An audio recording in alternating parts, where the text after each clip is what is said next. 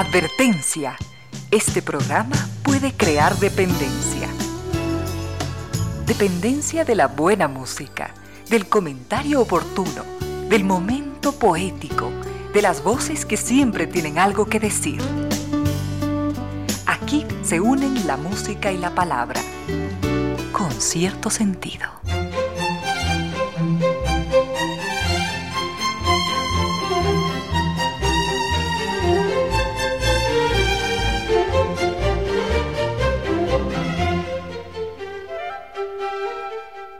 3 de la tarde y 4 minutos, bienvenidas, bienvenidos, gracias por sintonizar Radio Suceso 101.7, gracias por compartir esta hora de música, comentarios y entrevistas. Y ojalá, ojalá al final de la jornada, como siempre, podamos imaginar con estos favores que la fantasía nos hace, podamos imaginar que hemos eh, rendido un real, justo y merecido, merecidísimo homenaje a la inteligencia, a la sensibilidad, a la autoestima, a la confianza, a la alegría de vivir. Y siempre, siempre a las ganas de luchar de todos, donde quiera que nos encontremos, a las ganas de luchar por una vida más digna en lo individual y en lo colectivo. Y en esa tarea de cada tarde, de cada jornada, de manera generosa, inteligente, leal, nos acompañan ustedes con sus correos, mensajes y contactos en estas direcciones de las siguientes redes sociales.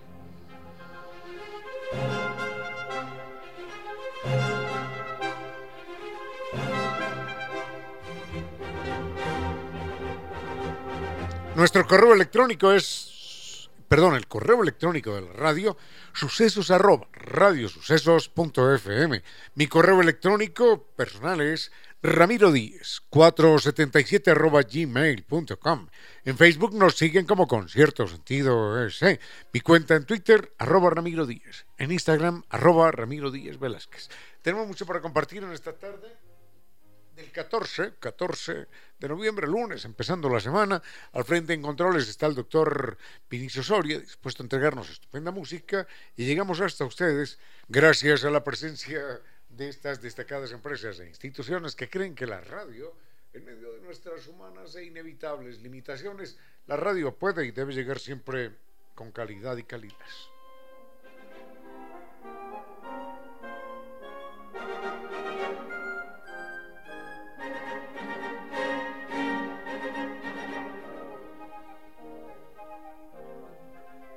San Viturce nos invita a un viaje verdaderamente extraordinario, al carnaval, famoso carnaval mundialmente conocido, Carnaval de Oruro. Es un viaje lleno de música, color, diversión, guía acompañante desde Quito.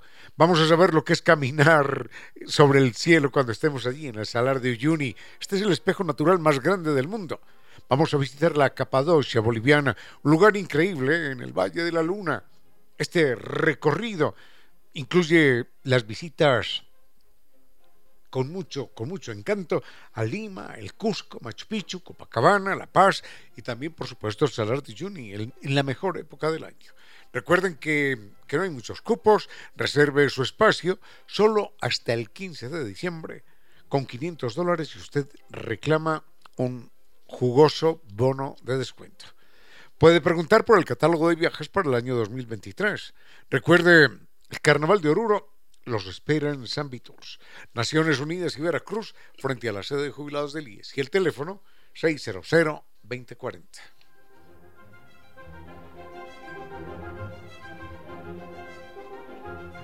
Humedad por capilaridad ascendente es un problema grande, pero ya tiene solución. Solución técnica, científica, con garantía de por vida y la entrega Kibli de Nova Técnica. Recuerde, no más paredes descascaradas ni ambientes enfermizos comuníquese con ellos. Mail ecuador.novatecnica.com, página web www.novatecnica.com y dos teléfonos 098 2600588 y 098 81 85 798.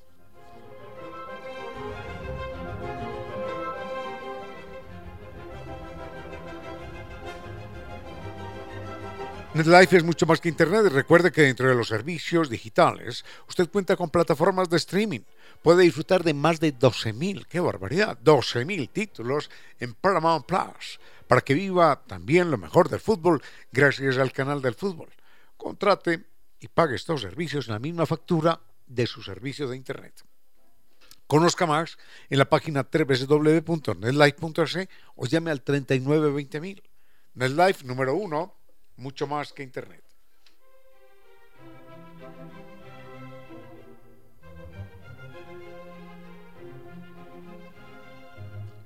Y es perfecto darse uno el gusto de un encuentro lleno de sabores y saberes con nuestra gastronomía, con la gastronomía ecuatoriana. Por eso la invitación es Restaurante Costa Sierra. La exquisitez de la costa, la exquisitez de la sierra, con todas sus maravillas, con estupenda sazón, perfecta atención, impecable todo. Recuerde que atienden de martes a domingo. Puede, puede inclusive programar no solo sus almuerzos, sus desayunos de negocio, porque atienden desde las 8 y 30 de la mañana. Están ubicadas en un lindo sector de Quito, el sector de la pradera, frente a la sede de Flaxo. Y para sus reservaciones, el teléfono es el 098-311-0222.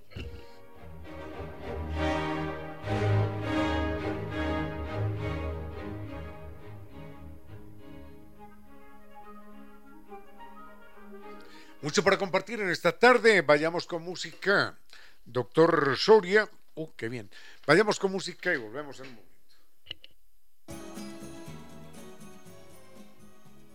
Con cierto sentido.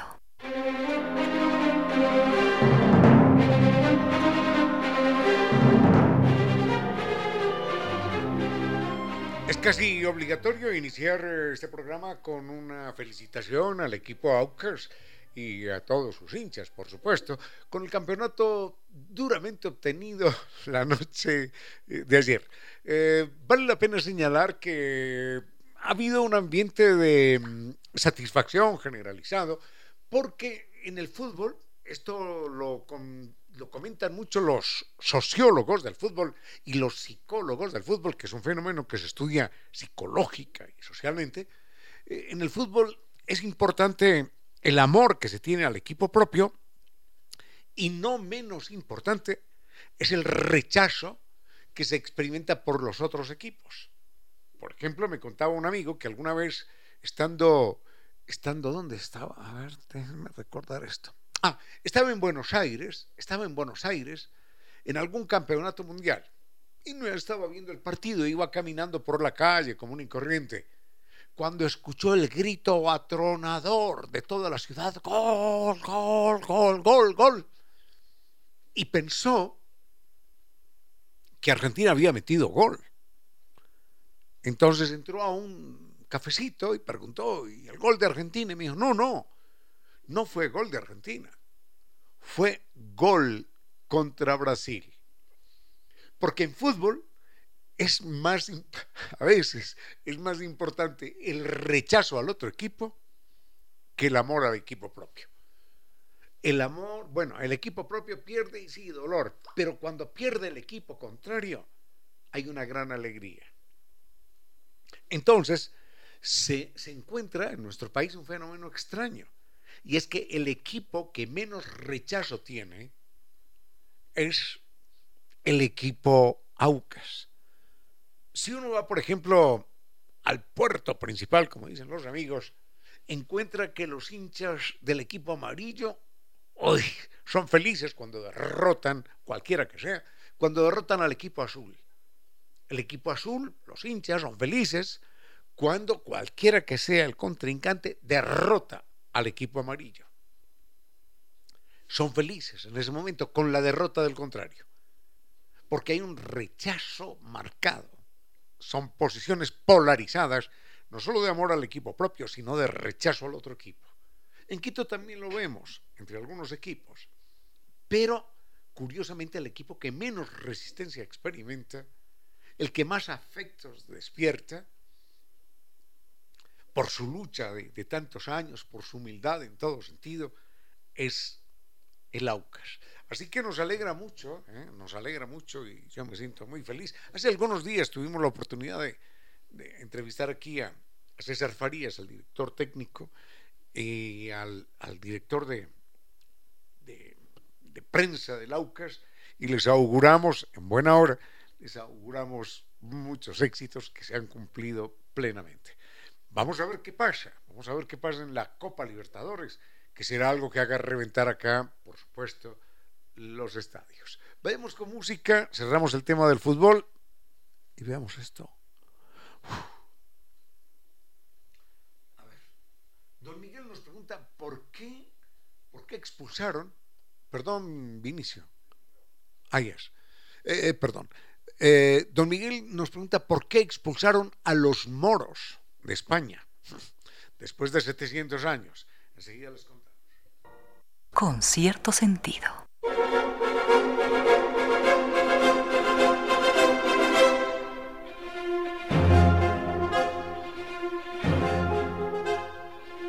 Confort, agarre, seguridad, eso es lo que brindan llantas Hankook. Recuerden, en cualquier tipo de carretera, de clima o superficie.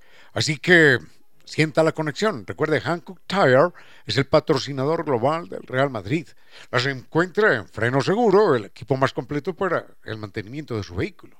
Los puede visitar en Guayaquil, Durán, La Libertad, Playas y Quito o comprarlas online en la página www.frenoseguro.com. Alguien afirmaba que el pasado no existe, que ni siquiera es pasado porque de alguna manera todo sigue siendo presente. En este momento, una mirada a otros pueblos, a otros tiempos. Ah, son dos preguntas peso pesado. Esta de por qué expulsaron a los moros y la otra. Ah, realmente si existen esto, esto lo debería responder Putin y Mr. Biden y otros personajes en el mundo. Si existe real peligro de una guerra nuclear. Yo particularmente soy muy pesimista al respecto. Pero bueno, esa pregunta la dejamos para un poquitito más adelante porque ahí tengo, tengo más de una cosa que comentar. Mm, vayamos con la, con la expulsión de los moros. No hay, creo, en ningún país del mundo ningún año más importante que el que vivió España en el año de 1492. En el año de 1492 se conjugan tres acontecimientos que marcan la historia de España, marcan la historia de Europa y también de América. En el año de 1492, ese año, en enero, se inicia con la derrota de los moros en el sur de España. En ese mismo año, ya envalentonados los españoles, que era un régimen teocrático, manejado por reyes católicos y toda la cosa, y donde la iglesia tenía el peso fundamental, decide expulsar a otros que no sean católicos. Expulsa también a los judíos por allá en el mes de agosto. Y ese fue el peor negocio que hubiera podido hacer España que fue expulsar por un lado a los árabes y por el otro lado a los judíos en el mismo año. Fue el peor negocio por esto, porque ese mismo año, lo recordamos, 1492, España recibe nada más ni nada menos que de regalo, por puro accidente, el continente más grande del mundo, además el más rico, el continente que va desde el polo norte hasta el polo sur, que somos nosotros. Ningún otro continente tiene esa característica. Pero aún sin recibir el continente, ese fue un error de los españoles, de los reyes católicos, porque España era un país, siempre fue el más atrasado ahí, en esa parte de Europa, y en esa época más. Y sucede que España, lamentablemente, se deshace de las dos grandes fuerzas de inteligencia y de la economía de su territorio. Por un lado se deshace de los árabes en enero. Y los árabes eran los que sabían de astronomía, de matemáticas, de música. Tenían no universidades, pero sí, universidades donde enseñaban idiomas, escuelas de, de traducción como las que tenían en Toledo es decir, eran la cultura. Matemáticas, medicina, astronomía, idiomas, música. ¿Qué más quieren? Llevaban 700 años allí. Desde el año 711, hagámoslo así, 700, claro, más de 700 años, 730 años, en números redondos, desde el año 711, cuando un hombre que se llamó Hif Altair, navegando, llegó hasta su territorio.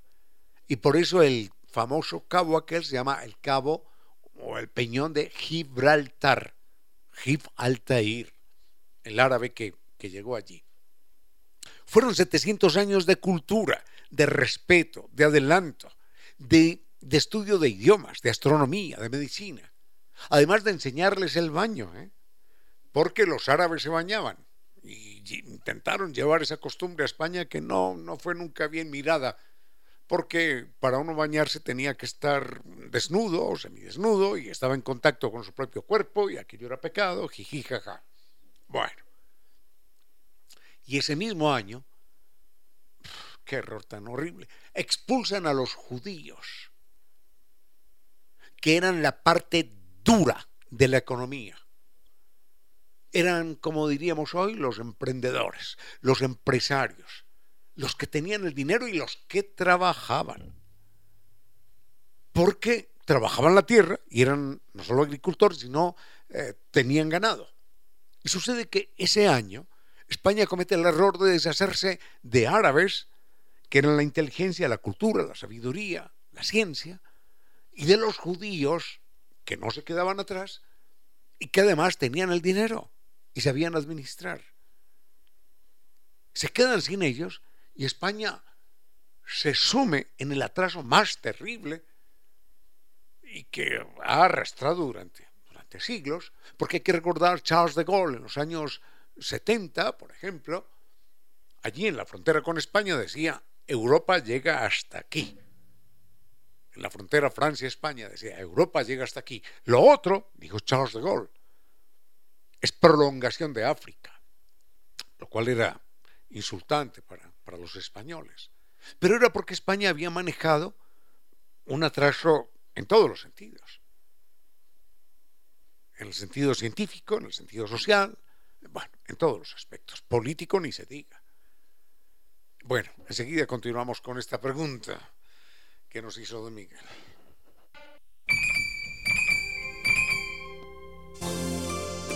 La soledad es un gato lleno de misterio y de silencio que vigila en la azotea. En pocas palabras, la poesía dijo,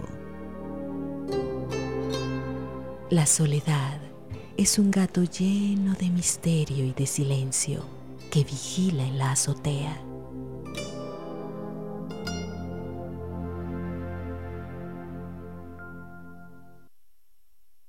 Sigue con ustedes, Ramiro Díez. Con cierto sentido.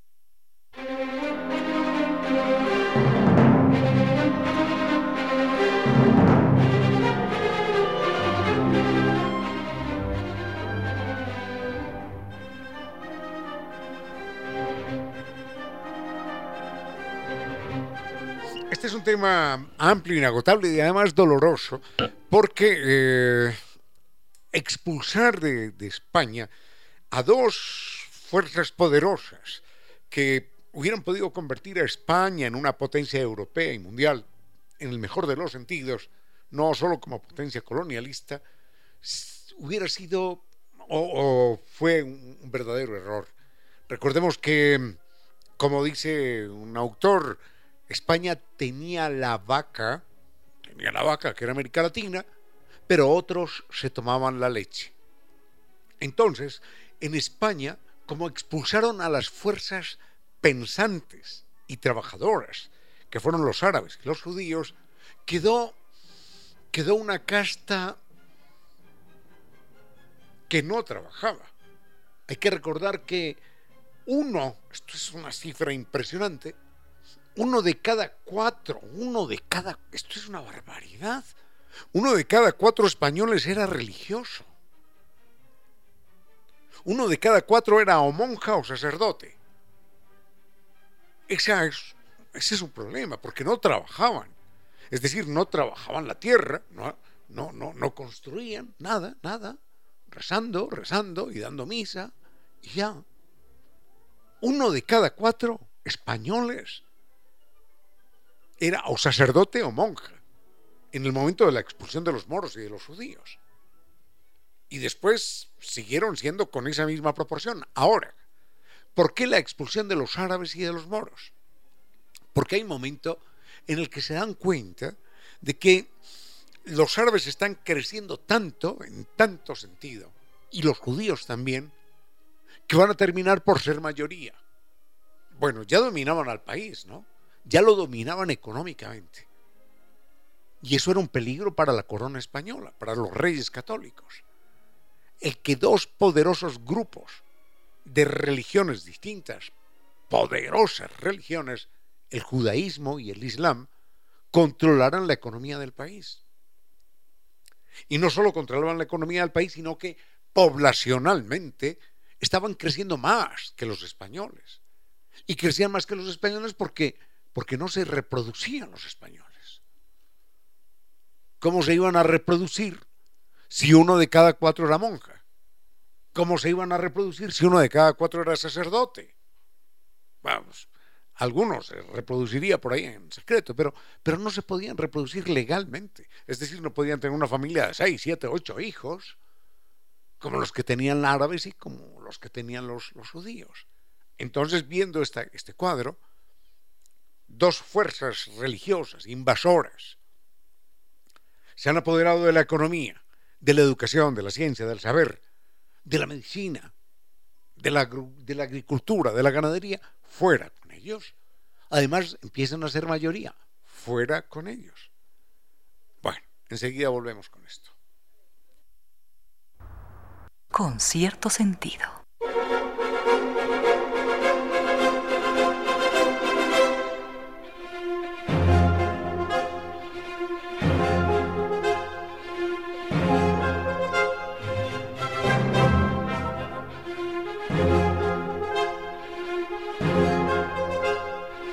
Paredes descascaradas son un problema estético, claro que sí, pero es mucho más que eso. Una pared descascarada significa que es un foco de agentes patógenos y de gastos sin fin y de, en consecuencia, de propiedades desvalorizadas. La solución es única, científica, técnica, y la garantía es de por vida y la entrega Kibli de Nova Técnica. Recuerde, solucione de una vez para siempre ese problema. La, el mail de, de Nova Técnica es ecuador.novatecnica.com, la página novatecnica.com y dos teléfonos, 098 26 00588 y 098 81 85 798.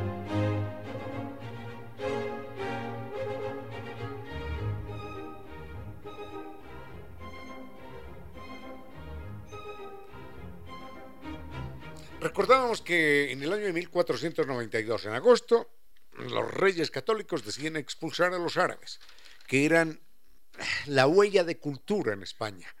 Cuando ustedes visitan Toledo, que es una ciudad preciosa, ustedes van a encontrar allí eh, lo que se llaman las tres culturas, porque los árabes eran, miren la tolerancia religiosa, eran los traductores de los textos religiosos del castellano al árabe. No había ningún problema con eso. Ellos mismos traducían los textos religiosos del castellano al árabe. Traducían los textos del hebreo, es decir, de los judíos, los traducían al árabe y al castellano. No se conoce, miren esto, en 700 años de dominio árabe, que son 700 años, no se conoce ningún caso, no hubo realmente ningún caso de persecución de los árabes contra judíos o contra cristianos. Nunca un solo caso. Nunca nadie en 700 años que pudiera decir, es que me persiguen esos árabes porque soy judío, es que me persiguen porque creo en Cristo. No, no. Nada de esas cosas. Y sin embargo, España ha decidido deshacerse de ellos. Ahora, señalábamos que en ese año desafortunado para España y para la cultura universal, España expulsa dos componentes extraordinarios. Los árabes, que eran la ciencia, la cultura, la astronomía, la medicina, la música, las matemáticas, el estudio de lenguas, y a los judíos, que eran grandes administradores, emprendedores, empresarios, poderosa fuerza económica y que también tenían una gran cultura detrás. Entonces, España estaría abocada en ese momento al desastre, pero tuvo la buena suerte de que se aparece América en mitad del mar Atlántico y de la noche a la mañana, Castilla, hombre, es que, es que no era la España que hoy conocemos, era Castilla, que equivalía a, a dos veces la provincia de Manabí. Castilla, de la noche a la mañana, que no tenía ni siquiera salida al mar. Castilla se apodera del más rico continente del mundo entero. Y eso, eso salva a España, pero también le produce distorsiones económicas. Como señalaba el escritor Eduardo Galeano, España tenía la vaca y otros se tomaban la leche. Todo el dinero, todo el oro, toda la plata que llegaba, toda la riqueza que llegaba de América, terminaba en los banqueros holandeses, franceses, ingleses y alemanes. Y España, como era indecente trabajar, España siguió sumida en el atraso hasta el siglo XX. Enseguida vemos un detalle curioso con dos famosos personajes españoles.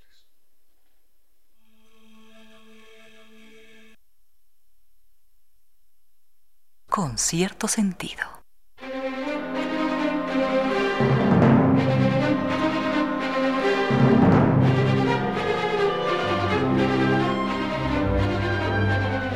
Desayunos de negocios, sí, se empiezan a imponer en todo el mundo, en Quito también, porque eh, la gente encuentra que es más fácil movilizarse por la mañana, a primera hora, mm, desayunar, cuadrar los negocios, eh, cuadrar las cosas de trabajo y luego continuar con, con la rutina del día, con el trabajo, con la jornada, sin mayores interrupciones.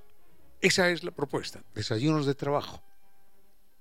Eso lo propone Costa Sierra con su maravillosa carta, tanto de desayunos como de almuerzos también, no se la pierda, de martes a domingo. Exquisiteces de la costa, exquisiteces de la sierra. Costa Sierra, disfrútelo, se va, se va a encantar. Es nuestra sazón, es nuestra memoria, nuestra identidad, nuestra culinaria en su mejor punto. Recuerde que están en el sector de, de la pradera, frente a la sede de Flaxo, atienden de martes a domingo y el teléfono para sus reservaciones es el 098 311 0222.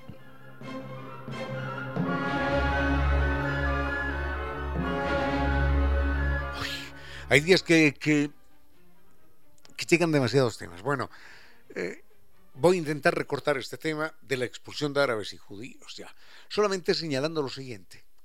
Cuando expulsan a los árabes y a los judíos, que eran los que trabajaban y demás, España se sume en un atraso político, social, cultural, en todo sentido. Y, mm, y en ese momento les llega toda la riqueza de América. Entonces se crea una, una sociedad de no trabajadores, una sociedad en la que no nadie le daba un golpe a la tierra, como dicen ellos. Y trabajar, hacer algo con las manos, era lo más indigno que un ser humano podía ser en la España del siglo XVI. ¿Cómo así que trabaja? ¿Cómo así que hace algo con las manos? Pero si eso es de gentuza, hombre, de gentuza. Nada.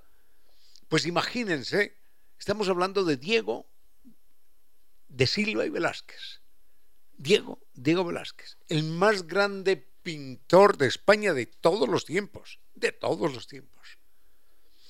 Y Velázquez, que era pintor, como tenía obviamente que pintar con las manos, se sentía avergonzado porque ninguna persona de bien, como dicen ahora, ninguna persona de bien, respetable, podía hacer nada con las manos.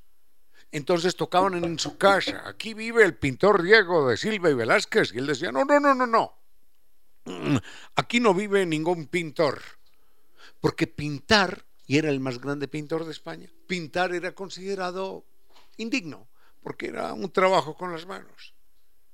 El abuelo, no, el abuelo no, el padre, el padre de Miguel de Cervantes Saavedra, era médico. Era médico cirujano. En esa época, vaya uno a saber qué cirugías hacía, pero era médico cirujano. Y le daba vergüenza atender en su pueblo donde la gente lo conocía. Porque claro, cirujano tenía que hacer algo con las manos y nadie podía hacer algo con las manos porque era de gentuza. Y el padre de Miguel de Cervantes Saavedra, médico, se montaba en una carreta con su hijo en aquel entonces, se montaba en una carreta y escapaba de su pueblo para cambiar de identidad y atender en otros pueblos con otro nombre para que no lo identificaran porque ser cirujano era trabajar con las manos y aquello era indigno. Esa fue la España que consiguió la misma España a partir de la expulsión de árabes y judíos. Lo peor, el peor, el peor error histórico que hubiera podido cometer España en todos sus siglos de existencia. se me quedan mil temas todavía sobre España, pero será en otro momento unos consejos comerciales y regresamos con cierto sentido. A esta hora, recuerde que tolerancia es esa sensación molesta de que al final el otro pudiera tener razón. 15 horas, 58 minutos. Corría el año de 1874 y un grupo de jóvenes pintores franceses hicieron una exposición considerada escandalosa por la crítica. Estos jóvenes no fueron aceptados por el prestigioso Salón Oficial de París y decidieron reunirse y llamarse como Salón de Refusés, Salón de Rechazados. Aquellas pinturas no representaban nada de manera clara. Los lienzos eran una explosión de colores y manchas que sugerían imágenes como vistas a través de un cristal que no permitía definir las líneas. Al día siguiente, un crítico de arte llamado Louis Leroy publicó un artículo en el cual hacía mofa de aquellos nuevos pintores y decía, ¿qué será lo que pretenden pintar? manchas por aquí, colores por allá. Hay un cuadro en el que unas manchas simulan agua, barcazas, árboles y una mancha naranja como un sol. Se llama Impresión de Sol Naciente, de un tal Claude Monet. Y en ese mismo tono irónico cerraba el artículo diciendo, ¿A dónde pretenderán llegar estos pintores impresionistas?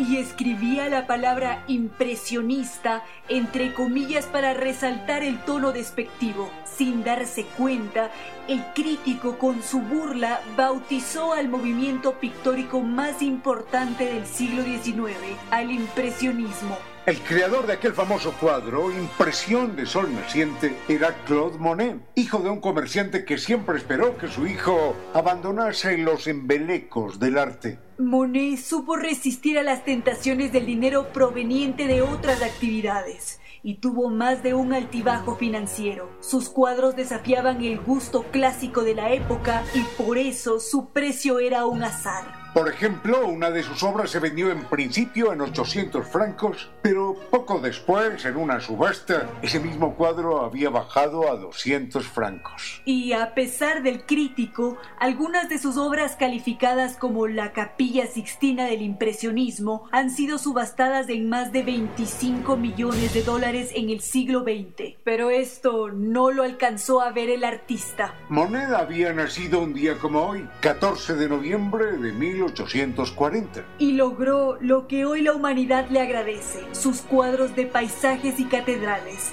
de nenúfares multicolores, sus pinceladas que nos reconcilian con la vida y la belleza.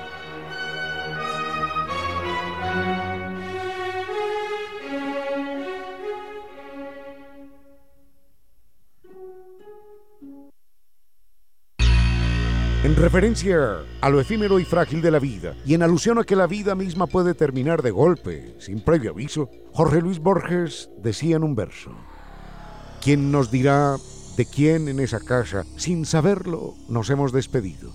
Con su actitud de cada día, réstele posibilidades al verso de Borges.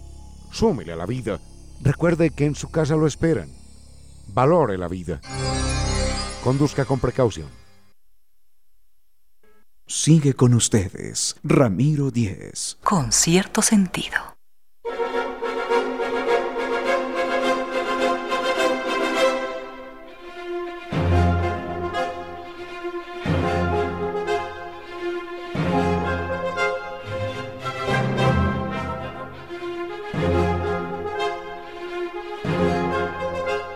Se nos quedan algunos temas largos de este asunto de de la expulsión de árabes y judíos, porque de allí se origina un idioma que hoy se habla, pero esta historia la contamos mañana mejor. Eh, es un idioma que hoy se habla, se llama ladino. Vinicio, ¿te imaginas un día ir a Turquía, por ejemplo? O ir a una montaña por allá en Suiza, o un lugar que está limitando con, con Serbia y con Croacia, y llegar allí y encontrar, empecemos con Turquía. Estás entrando a un café a pedir un, a, pedir un café en inglés, porque es el idioma que, que más o menos hablamos internacionalmente. Y sucede que de repente estás escuchando que hablan un idioma con el que uno se puede entender.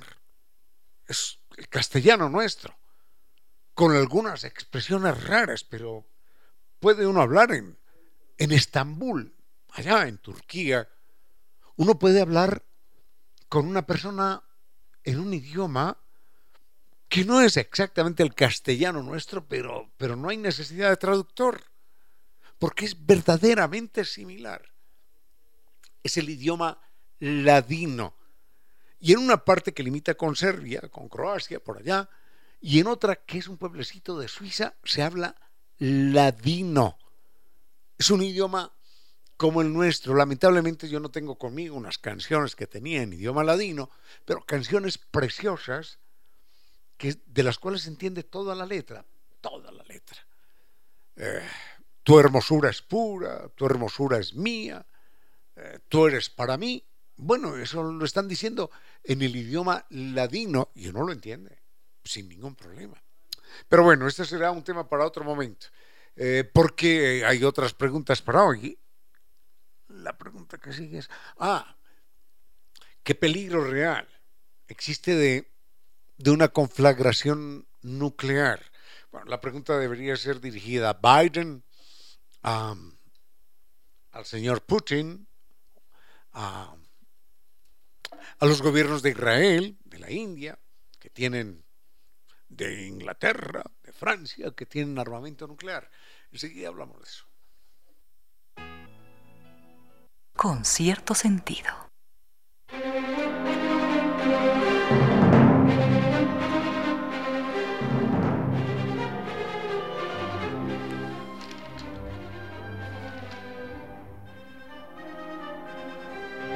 Cuando uno ve los danzarines de Oruro, uno sabe que ese carnaval de Oruro merece toda la fama mundial que tiene. Este es un viaje inolvidable. Esto es lo que nos propone San Viturs, parte de lo que nos propone San Viturs, el famoso carnaval mundialmente reconocido, Carnaval de Oruro.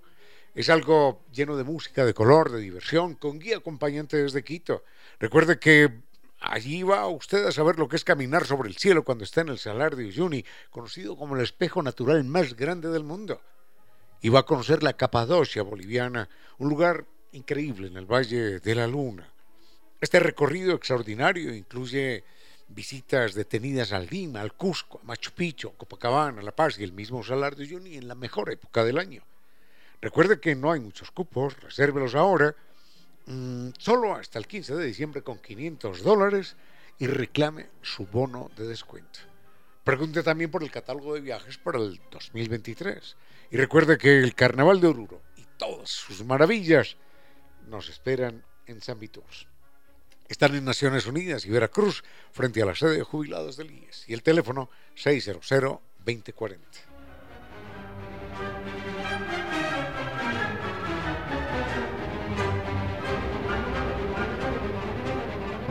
Podríamos gastar también una hora larga hablando de, se nos quedan temas de la expulsión de los árabes y judíos, pero sobre el tema de la guerra nuclear que está pendiendo sobre nuestras cabezas, podríamos gastar también una hora larga y no alcanzaríamos a, considerar todo el tema.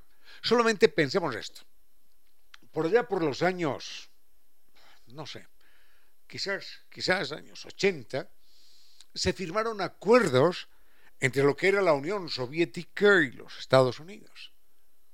Entonces eran, miren esto, miren qué, qué cinismo, ¿no? Eran acuerdos de limitación, acuerdos de paz, para limitar las armas nucleares. Pero ¿saben en qué consistían esos acuerdos? Entre otras cosas. Primero, cada uno, cada uno, podía tener un máximo de 6.000 ojivas nucleares. Enseguida les cuento a qué equivale cada ojiva nuclear. Punto uno, solo 6.000. Muy bien, oh, listo. Punto dos, vamos a limitar. ¿Saben qué limitaron? No, no, no limitaron las bombas de ataque. Limitaron las armas de defensa. De tal manera que cada potencia, los Estados Unidos por un lado, la Unión Soviética por el otro, tuviera una capacidad limitada de defensa para garantizarse mutuamente que en un ataque ambas serían destruidas. Entonces no, no limitan el número de armas de ataque, bueno, las limitaron a, a 6.000 ojivas y enseguida les cuento a qué equivale cada ojiva. Lo que hicieron fue limitar las armas de defensa para garantizar la mutua destrucción. Esto es ya, llevado al extremo. Ahora uno dirá, bueno, 6.000 ojivas nucleares no es tanto, no. Bueno, las actuales ojivas nucleares, es decir, las actuales bombas que hoy tienen en las Santa Bárbaras de la Muerte Rusia y otras naciones, y los Estados Unidos, y también Israel y la India, y no sé cuántos más, las actuales bombas de hidrógeno equivalen a cuántas bombas de Hiroshima, Vinicio, a dos, ah no, a tres, a un poco más, a cinco, a diez, no, no puede. Cada bomba, hoy, cada bomba termonuclear. Cada bomba hoy equivale a mil, por lo menos, a mil bombas de Hiroshima. ¿Saben lo que es eso? ¿Saben lo que son mil bombas de Hiroshima? Por seis mil ojivas son seis millones de bombas de Hiroshima por un lado, y otros 6 millones de bombas como las de Hiroshima por el otro. Son 12 millones de bombas, como las de Hiroshima y Nagasaki. ¿Tendrá sentido esto? ¿Tendrá sentido? Bueno, esto es una infamia ya sé que Vinicio que está ahí y usted que nos escucha y los niños que hoy están naciendo, y todos, y yo también, seamos rehenes del terrorismo nuclear. Rehenes. Ni más ni menos. ¿Saben lo que son? Solo en, poder de dos naciones. No estamos hablando de la India, de Francia, de Inglaterra, de Israel, no. Solo, solo en poder de Estados Unidos y de Rusia, más otros países, solo entre ellos dos, 12 millones de bombas equivalentes a las de Hiroshima y Nagasaki. No hay planeta. No hay planeta para descargar esas bombas. Con una situación agravante que enseguida comentamos. Con cierto sentido.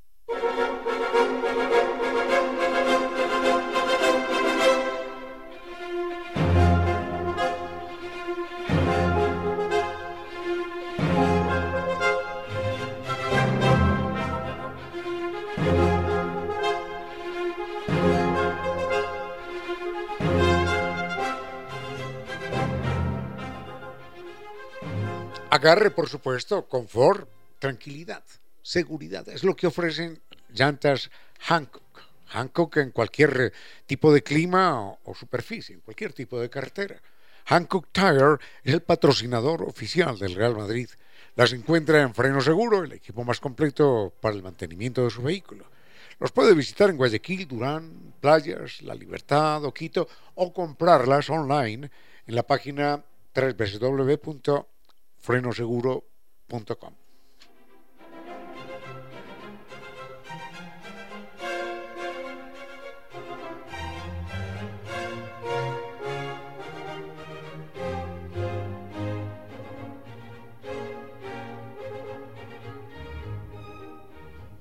es tan eh, descomunal, tan absurda e irracional la potencia acumulada en bombas nucleares, en armamento nuclear, por parte de, creo que son, pueden ser seis países en el mundo. Podemos averiguar allí, Vinicio, países con armamento nuclear.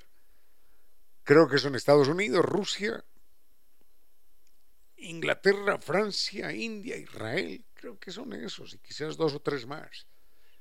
Bueno, es tan irracional esto que la detonación de estas bombas sacaría de órbita, no a la Tierra, no, a la Tierra no la deja convertida en, en ceniza, sacaría de órbita a Mercurio, a Venus.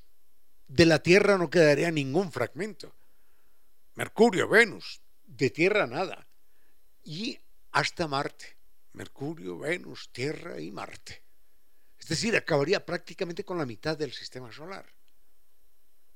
Imagínense que un kilogramo de TNT, un solo kilogramo de TNT, equivale, es suficiente para, volar la, la manzana en la que usted está viviendo ahora.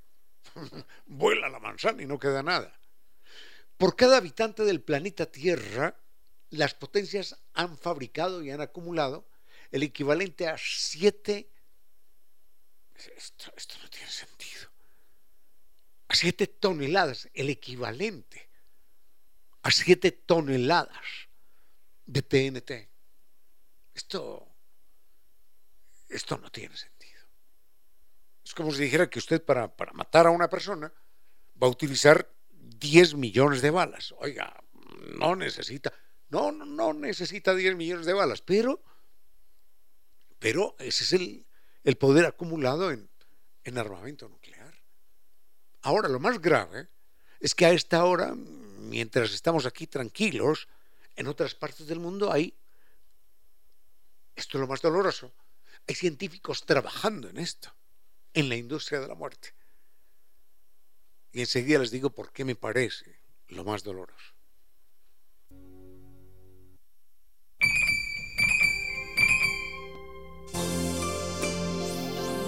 Avergonzada de su propia belleza está la tarde. En pocas palabras, la poesía dijo, avergonzada de su propia belleza está la tarde.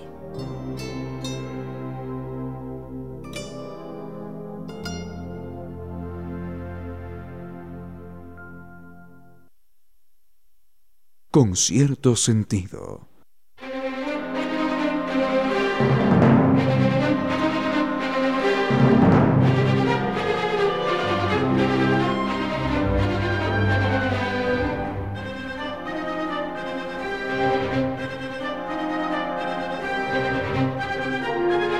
Prefiero un momentito de pausa en el tema que venía abordando para señalar que hemos recibido mm, la revista Rocinante, que en esta ocasión viene con uh, una entrega especial acerca de premios efeméridos y mundiales. Siempre es una estupenda revista especializada en literatura, literatura universal, literatura ecuatoriana, y sigo suponiendo que es la única que en el país tenemos. Mm, Rocinante Premios Efemérides y Mundiales. Y hemos recibido con la revista la obra El sótano, la novela El sótano, Premio Linares de Juan Carlos Moya, una, una novela que leí, es, cortitita, la, la, leí, la leí en dos, en dos noches, una novela verdaderamente, verdaderamente intensa, dura, dramática. El sótano de Juan Carlos Moya, premio La, Linares 2022 y la revista Rocinante. Muchísimas gracias a, a doña Margarita Jara, Casa Ewes, a Iván Ewes por este envío. Con cierto sentido.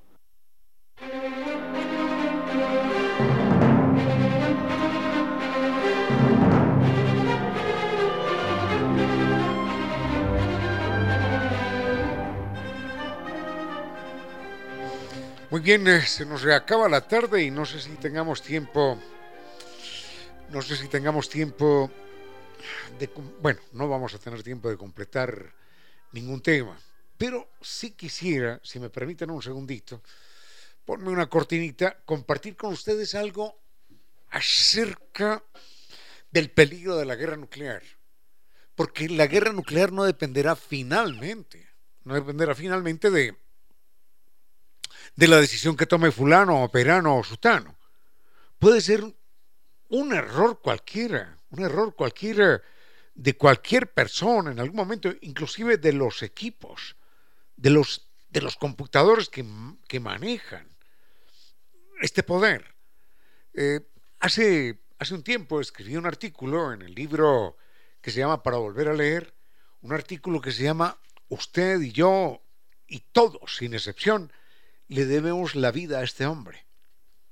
Quiero compartir con ustedes ese artículo porque, porque me, gusta mucho, me emociona mucho y creo que es eh, una forma de rendirle un homenaje a un hombre al que usted, que nos está escuchando ahí, usted le debe la vida. Y también se la debe eh, Giovanni Córdoba, allí sentado, y yo, y todos, absolutamente todos. La historia es la siguiente.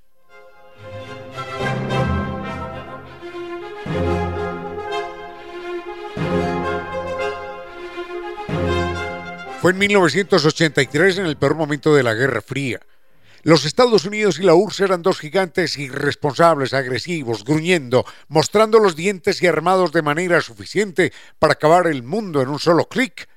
Y los 5 mil millones de humanos de aquel entonces éramos sus rehenes inermes. Y no importa el cambio de nombre de los terroristas, seguimos siendo rehenes. La diferencia es que ahora somos muchos, muchos más rehenes, pero en fin.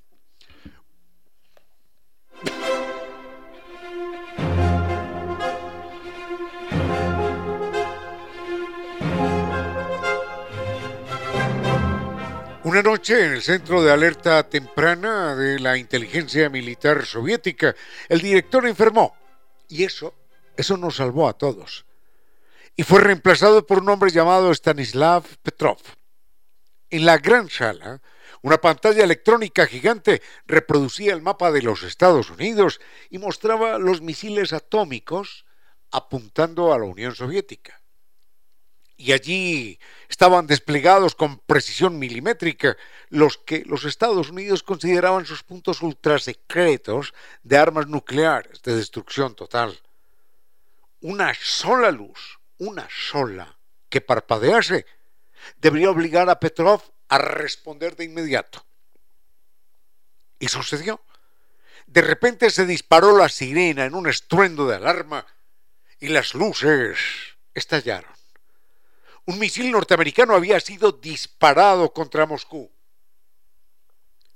El equipo lo anunciaba con una sirena aguda que obligaba a los presentes a correr y a taparse los oídos para no enloquecer o caer desmayados. Esa misma mañana, Reagan había dicho destruiremos con un ataque nuclear a la Unión Soviética, imperio del mal. Estaba claro que aquello había sido algo más que una simple frase. Los equipos electrónicos del satélite espía en una órbita a 300 kilómetros de altura, no, no, no se podían equivocar. Enseguida, uno cada minuto, uno cada minuto, con una precisión de millonésimas de segundo, como si respondieran a un programa, se lanzaron otros cinco misiles contra territorio soviético. Stanislav Petrov pensó que era un error. No, no, no tenía sentido disparar uno a uno, como un delicado aperitivo, los millares de misiles que apuntaban contra ellos.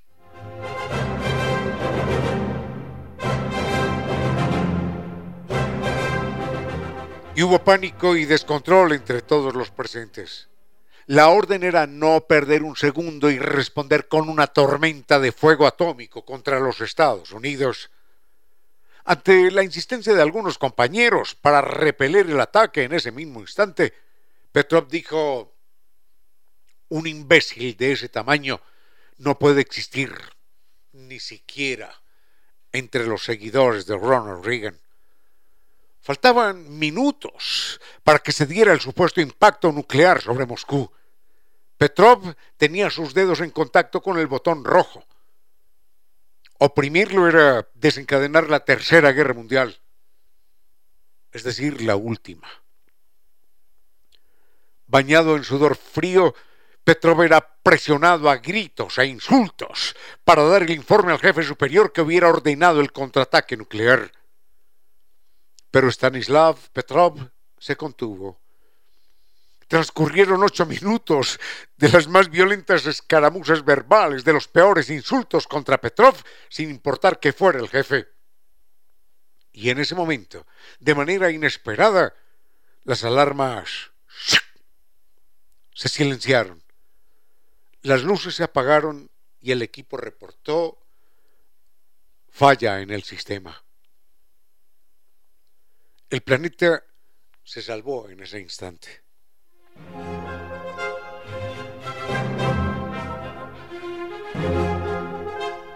Y hubo lágrimas y vodka y hurras y abrazos en el centro militar soviético. De haberse dado el estallido en el primer momento, habría muerto el 90% de la población mundial. Y los sobrevivientes hubieran envidiado la, la suerte de las primeras víctimas. Tras el informe, Petrov fue degradado. Escuchen esto. Petrov fue degradado por haber incumplido el protocolo de seguridad. Pero después fue galardonado por las mismas Naciones Unidas y por varios gobiernos. Mire a su alrededor. Todo lo que hoy amamos y justifica la vida y la lucha de cada instante existe gracias a un hombre llamado Stanislav Petrov, que a sus 77 años vivía, ya no lo vi, ya no, vivía en un departamento de dos cuartos, con algo de frío y con 200 dólares al mes. Allí, con un café caliente en medio del invierno, jugué, perdonen que me emocione tanto, jugué con Stanislav Petrov una partida de ajedrez que me ganó de buena manera, porque, aunque lo puse en aprietos con un ataque de alfiles, él fue más sabio en la defensa. Al despedirme, tuvo el gusto de darle un beso en las manos y en la mejilla al hombre al que le debía la vida que estaba viviendo. Stanislav Petrov, en mayo de 2017, abandonó este mundo el mismo mundo que él había salvado. Que nunca, que nunca olvidemos su nombre. Esto es todo por hoy. Quedan algunos eh, temas de, de, grueso calibre para el día de mañana. Por lo pronto, gracias a nuestros gentiles, inteligentes, leales, auspiciantes, por creer que la radio debe llegar con calidad y calidez Gracias a San Viturs que nos invita al famoso Carnaval de Oruro mundialmente reconocido en un viaje lleno de música, color, diversión, con guía acompañante desde Quito. Recuerden que van a saber lo que es caminar sobre el cielo cuando estén allí en el Salar de Uyuni, el espejo natural más grande del mundo. Van a visitar la Capadocia boliviana, un lugar increíble en el Valle de la Luna. Este recorrido lleno de historia visita también Lima, Cusco, Machu Picchu, Copacabana, La Paz y el mismo Salar de Uyuni en la época más bella del año hay pocos cupos, los puede reservar eh, solo hasta el 15 de diciembre con 500 dólares y reclamar, por supuesto, un jugoso bono de descuento. Pregunte también por el catálogo de viajes para el 2023. Recuerden, el Carnaval de Oruro los espera en San Viturs, Naciones Unidas y Veracruz, frente a la sede de jubilados del IES. Y el teléfono 600-2040. Nueva técnica puso fin al problema de la humedad por capilaridad ascendente. No más paredes descascaradas ni gastos infinitos. Recuerden el mail ecuador.novatecnica.com, la página novatecnica.com, garantía de por vida, garantía de por vida. Y dos teléfonos, 098 26 00588 y 098 81 85 798.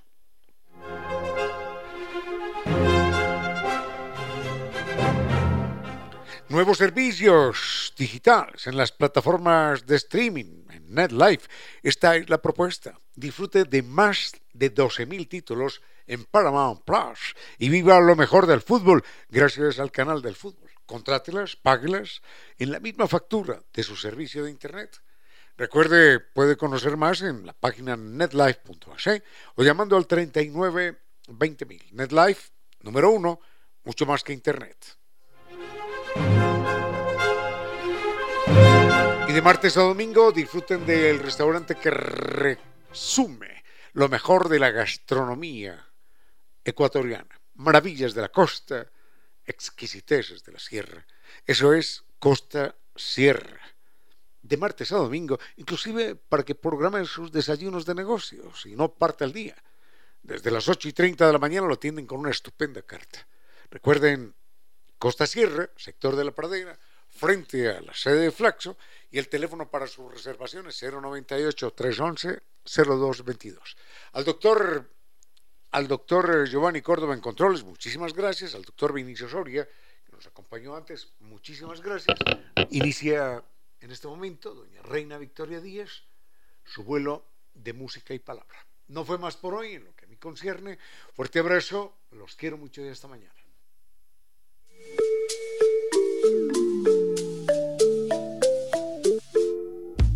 Y ahora, bienvenidos a un vuelo de música y palabra. Bienvenidos a este espacio con cierto sentido, con Reina Victoria Díaz, para que disfruten de un vuelo de, música y palabra.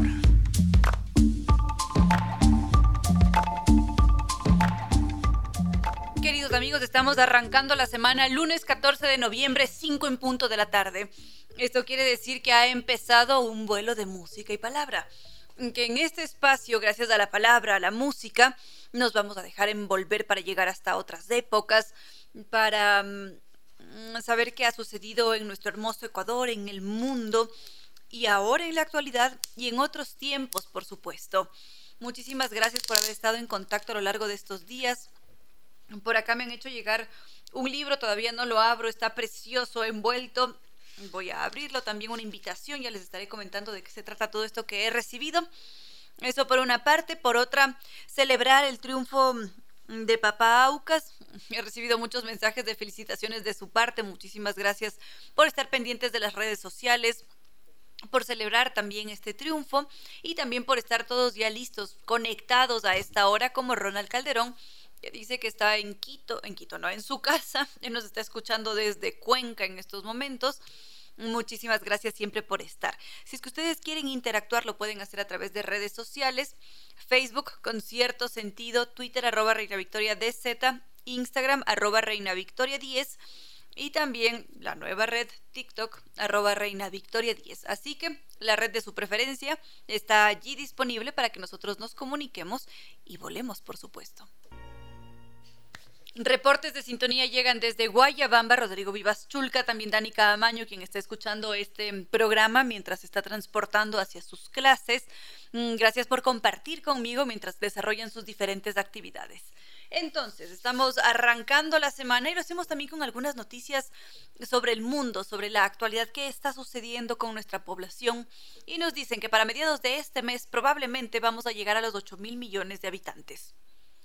Es impresionante cómo ha crecido la humanidad, cómo a lo largo de millones de años la población mundial se ha mm, disparado. Definitivamente se ha dispersado también por diferentes territorios y podríamos hacer un mini comentario, aunque sea sobre esos primeros habitantes que han poblado este planeta. Sigamos entonces, queridos amigos. No había visto que estábamos ya aquí con el micrófono abierto. Muchísimas gracias a Santiago Torres, quien también está en sintonía. y ahora estábamos centrados en los humanos. Decíamos que la población de la Tierra ha crecido de una forma impresionante y tiene una historia bastante extensa porque los primeros fósiles datan aproximadamente de hace unos 2,8 millones de años. Y de lo que sabemos hasta este punto es que fueron encontrados en el este de África.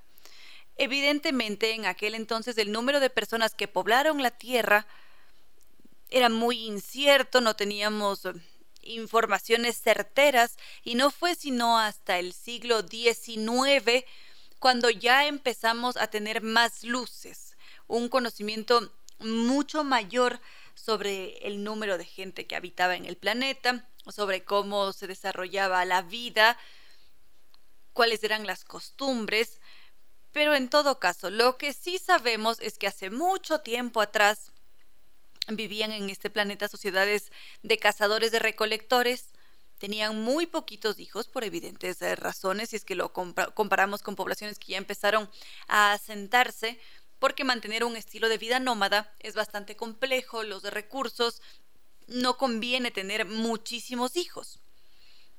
Entonces, hace mucho tiempo atrás, la población del planeta era bastante escasa. Se necesitaba de muchísima tierra para alimentarse, y no se podían dar esos lujos. Y la población mundial empezó a aumentar poco a poco en realidad. Ya cuando aparece por allá la agricultura, eso habrá sido en el año 10.000 antes de nuestra antes de nuestra era, fue allí cuando ya empieza a expandirse la población, cuando se da un salto demográfico, porque de la mano de la agricultura llega también la sedentarización y además empezamos a almacenar alimentos. Entonces esto permitió que las tasas de natalidad se disparasen como consecuencia, porque ya era posible alimentar a esos niños, se acelera el proceso del destete, esto hacía también que se redujera el tiempo entre partos, entonces una mujer podía tener un número mayor de hijos. Evidentemente esto generó un crecimiento en la población. Claro que a lo largo de la historia hemos tenido algunos frenos en ese crecimiento poblacional, porque por una parte había una gran mortalidad, podíamos morir de cualquier enfermedad, mm, por otra parte, bueno, estuvieron siempre muy presentes las pandemias. Enseguida continuamos. Con cierto sentido.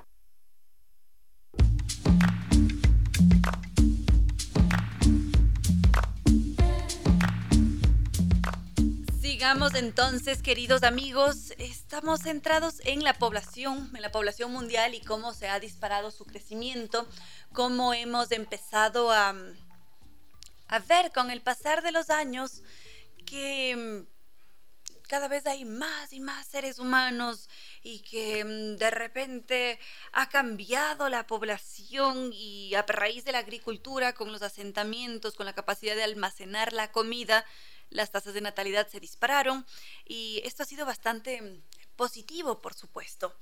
Ahora, como les había dicho, hubo bastantes frenos en este crecimiento poblacional porque por una parte tenemos la peste negra que frenó bruscamente ese crecimiento durante la Edad Media, porque surge ya en el Asia Central, luego pasa hasta Europa, esto ha sido en la época del 1300, mediados del 1300 aproximadamente, y con todas las rutas de comerciantes empezó a propagarse la enfermedad.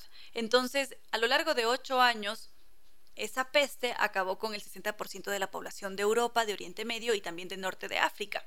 Entonces, evidentemente, eso generó un, un freno en ese crecimiento. Claro que ya en esta era moderna, y con la llegada de las vacunas todo cambió. Habrá sido más o menos alrededor del siglo XIX cuando la población empezó a explotar, a crecer cada vez más porque se empezó a desarrollar la medicina moderna, la agricultura se convirtió en un proceso industrial, esto impulsó el suministro mundial de alimentos y es bastante irónico porque sabemos que pasamos muchísimo hambre en el mundo, pero en todo caso, a lo largo del tiempo, la población mundial se ha ido multiplicando. Miles de millones de personas habitan este planeta y se cree que para mediados de este mes, noviembre de 2022, vamos a llegar a los 8 mil millones de seres humanos. Muchísimas gracias por todas sus interacciones, Dani que continúa en sintonía, muchas gracias siempre por estar interactuando a través de redes sociales. Ya las estaré recordando y continuamos. Sigamos entonces con otros temas, queridos amigos. Quiero preguntarles si es que ustedes son fans de las si es que disfrutan del sueño, si es que se sienten muy cómodos cuando tienen esos ratitos de relax en el día. No todos podemos hacer una siesta a lo largo del día, pero sí que la disfrutamos. Entonces, para interactuar, redes sociales, Facebook con cierto sentido, Twitter arroba Reina Victoria DZ, Instagram arroba Reina Victoria 10 y TikTok arroba Reina Victoria 10. Muchísimas gracias por todos sus, comentarios siempre. Y ahora les estaba preguntando si es que disfrutan de una siesta. En mi caso personal, a mí me encanta tomar siestas. Si es que es posible, me parece maravilloso dormirse unos 10 minutitos durante la tarde, porque uno se levanta y es reparador. ¿Qué sucede en cambio con el doctor Córdoba? ¿Siestas? ¿No siestas? Si es que fuera posible. Si es que fuera posible. Es un sí, queridos amigos, rotundo. Nadie lo niega. El doctor Córdoba disfruta de las siestas, pero no puede hacerlas. Pero bueno, muchísimas gracias a todos por sus interacciones y enseguida vamos con el sueño, con las siestas. Sigamos entonces con el descanso. Por supuesto que disfrutamos de hacer eh, siestas, disfrutamos de ese reposo. Por aquí nos dice nuestra querida amiga Nina Samay que tomar una siesta de vez en cuando es uno de los mejores placeres. Acá nos dice Juan que nos está escuchando con su hija Emilia Paredes mientras arman su arbolito de Navidad, que no puede hacer la siesta porque se siente golpeado y prefiere evitar dormir por las tardes. Dependerá también de cómo reaccionen nuestros cuerpos, pero en todo caso a algunos de nosotros nos sienta bastante bien la siesta. En mi caso personal, para mí es power. Es decir, me duermo e inmediatamente me despierto renovada y con muchísima energía. Ahora, lo que se está haciendo en Estados Unidos es estudiar al, sueño como una forma de resistencia ante el sistema estas siestas como resistencia a esa obsesión por ser productivos, por siempre estar haciendo algo. Una muy querida amiga de este espacio sé que no para un solo segundo y siempre siente que, que, no le da la vida y que le falta el tiempo y siente que no hace nada. Ahora, lo que nos dicen es que siempre hacemos algo y que muchas veces somos más productivos cuando descansamos, cuando decidimos darnos esos momentos libres. Porque vamos a suponer que una persona... Mm, trabaja todo el tiempo porque se quiere pagar la carrera. En sus momentos de descanso, que pueden ser en los trayectos del bus, lo que hace es estudiar.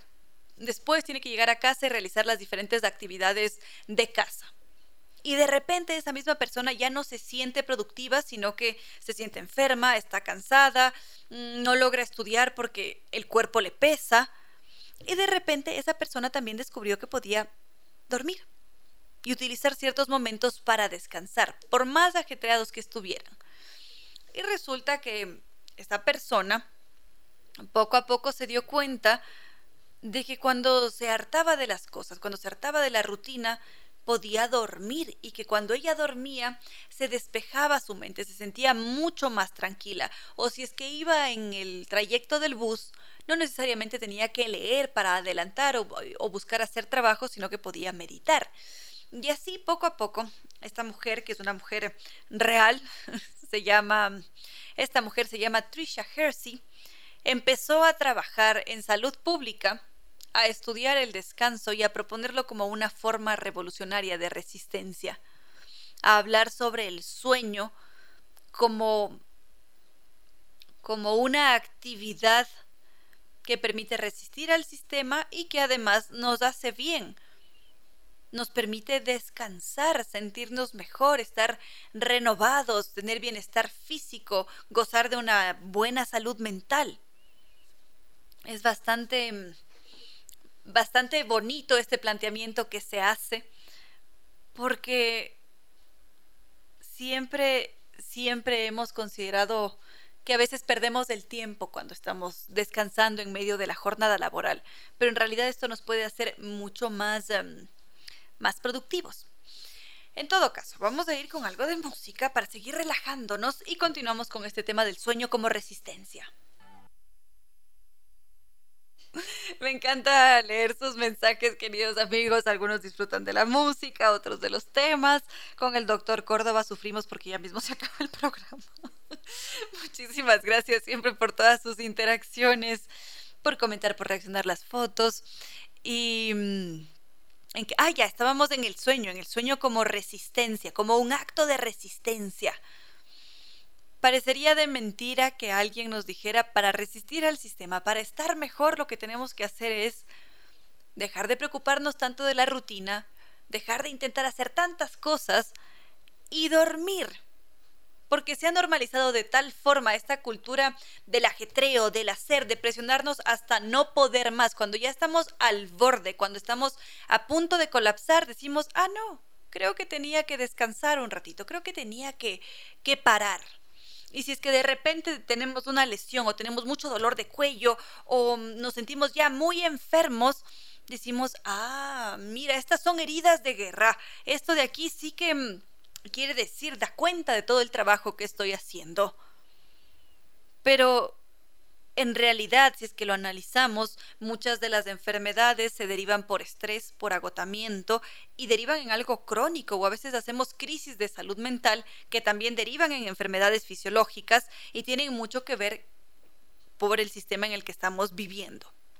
Entonces, esta idea, este concepto de descansar lo suficiente para gozar de buena salud es en realidad muy inteligente, es una movida muy astuta para poder resistir al sistema y al mismo tiempo sentirnos bien, sentir bienestar. Y si es que no nos gusta dormir, como en el caso de, de Juan, entonces lo que se puede hacer es meditar un momento o tomarse tres minutos para escuchar una canción, pero escuchar una canción. ¿Qué quiere decir esto?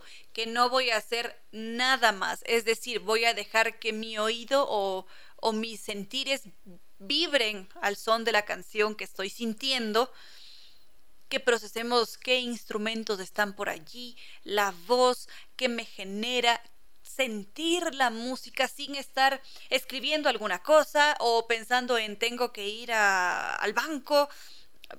Es decir, darse un respiro dentro de toda esa, esa rutina. Porque, porque esto nos ayuda, nos relaja, genera otras conexiones en nuestro cerebro, nos permite ser mucho más productivos, irónicamente. Es decir, es algo revolucionario a nivel de espíritu, a nivel físico también, porque mm, nos configura de otra manera.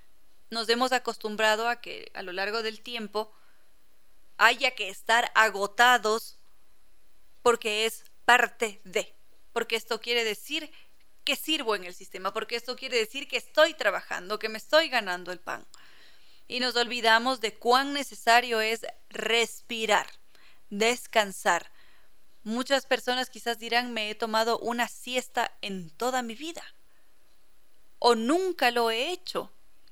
Y es allí cuando hay que detenerse un momento y decir quizás hoy sí me voy a dar la oportunidad o quizás hoy día no pueda pero mañana sí. Cinco minutos por último. Tengo una tía que mm, vive en Medellín, Colombia, y esta tía es una cosa impresionante.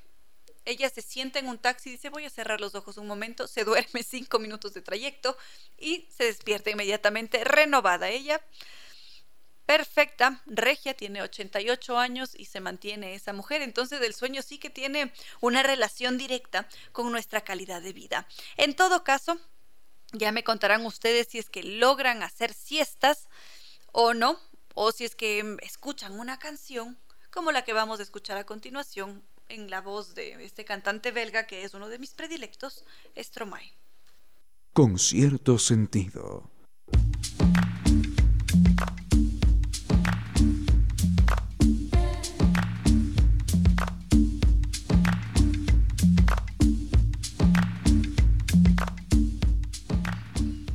Estamos ya aquí con nuestra entrevistada de esta tarde. Algunos de ustedes seguramente la recordarán porque estuvo hace algún tiempo atrás.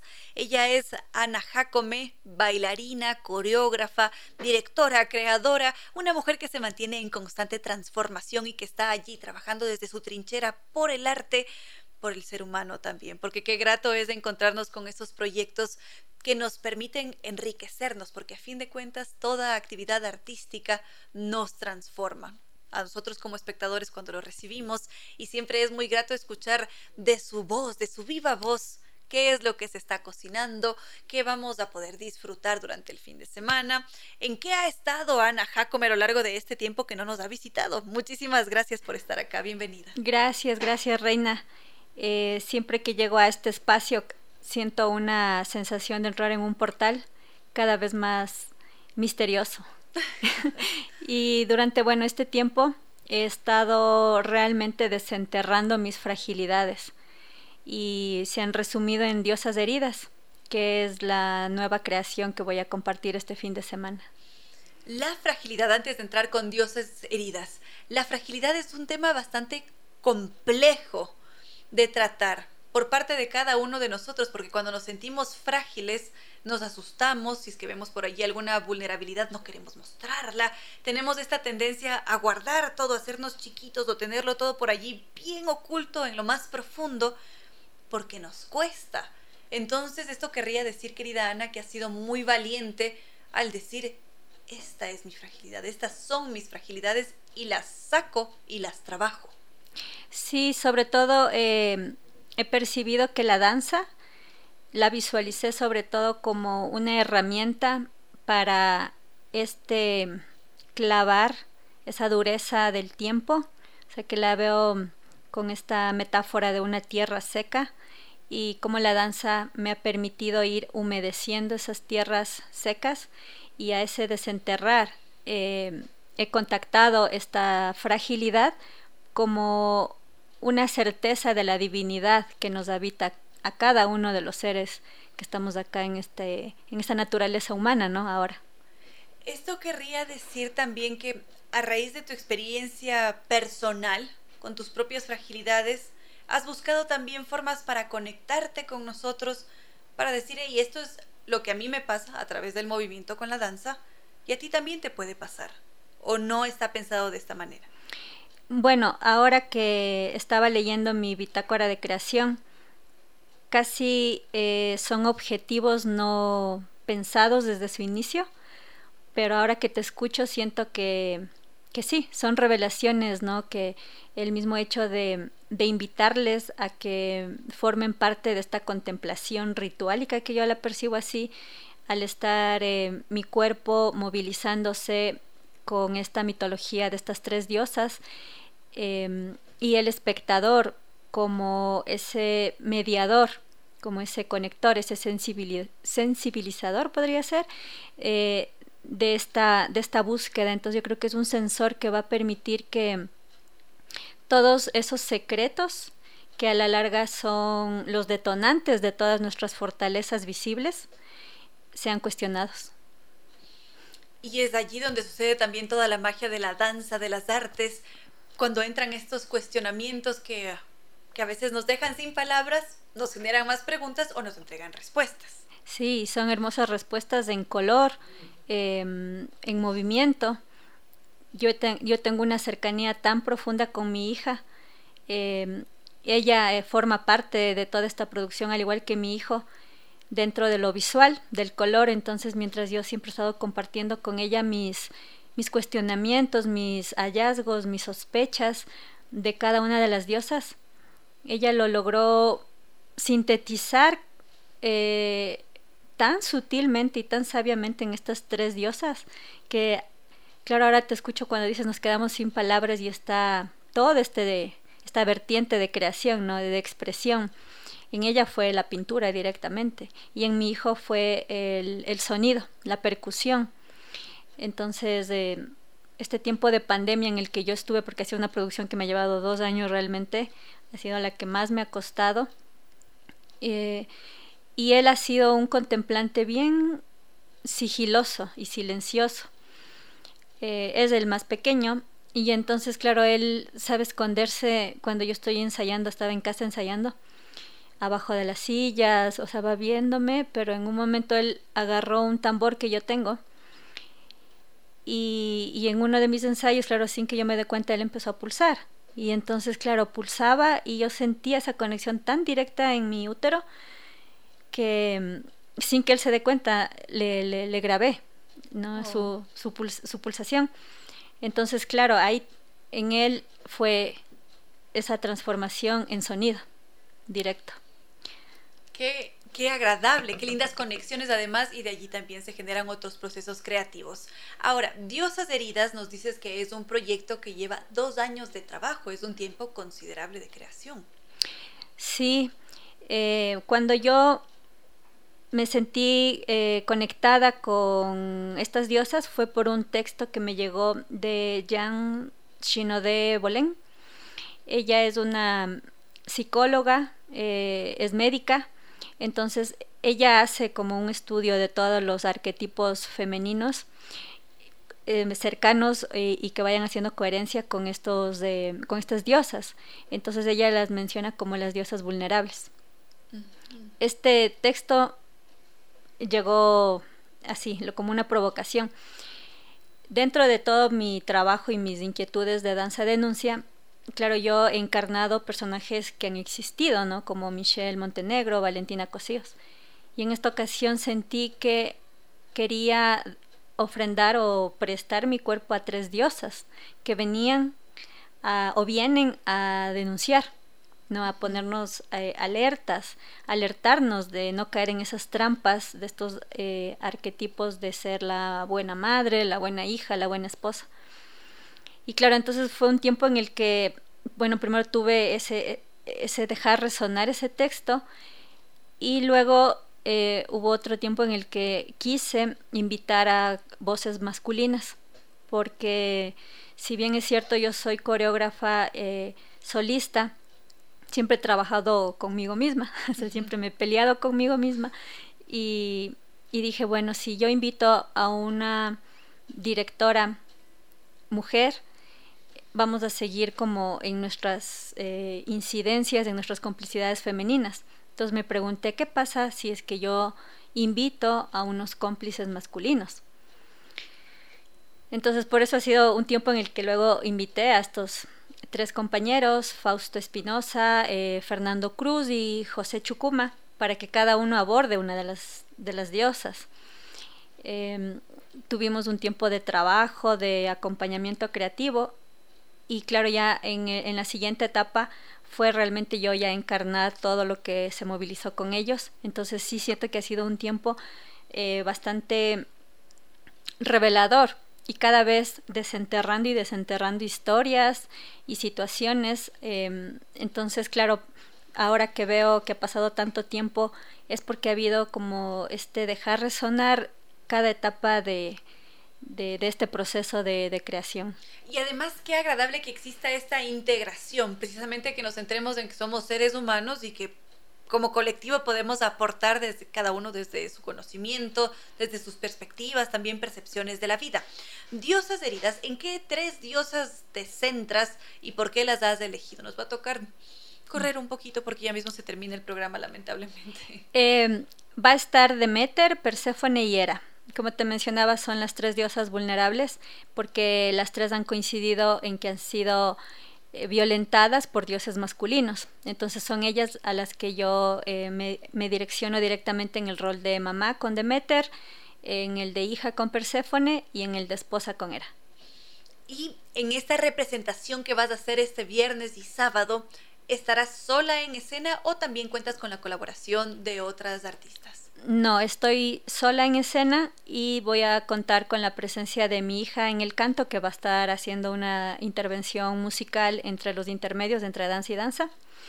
Y también estamos dentro del 19 encuentro de mujeres en escena de Susana Nicolalde, entonces también va a poder la gente participar de, de la exposición fotográfica que se llama Despiertas de 2022. Ah, qué agradable. La invitación, por favor, querida Ana, para verte a ti en Diosas Heridas. Mm, el día viernes 18 y sábado 19 a las 7 de la noche en la Casa de la Cultura Ecuatoriana, en la sala Mandrágora.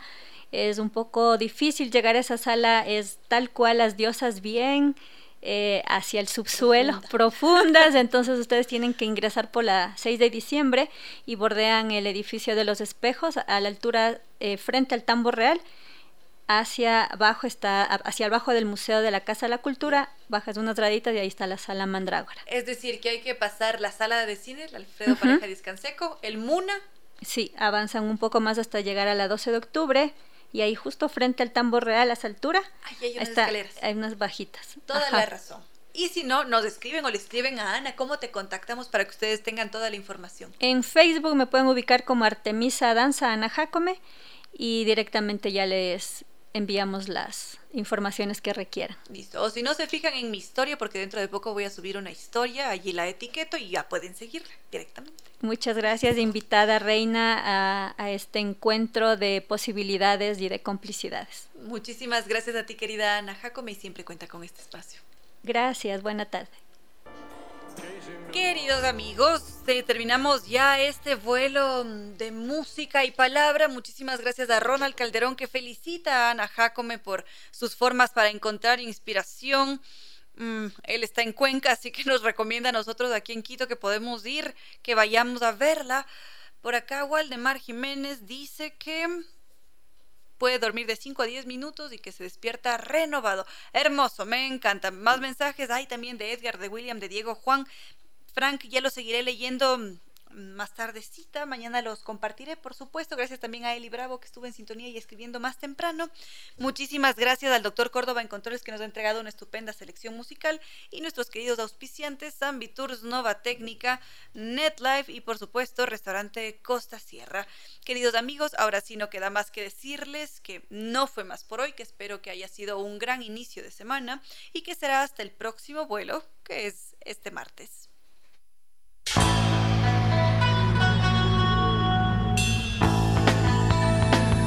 Si como dicen es cierto que en la vida no hay casualidades, piense, ¿por qué escuchó usted este programa? Tal vez escuchó aquello que necesitaba o tuvo la sospecha de esa luz dentro de su propio ser. Una gota de agua, un corazón que late, una semilla en su memoria, un remanso en medio de sus prisas, una voz que aliente su esperanza, una pluma para sus alas algo de eso hemos querido ser. Aquí, en Concierto Sentido, con Ramiro Díez. Y Reina Victoria Díez.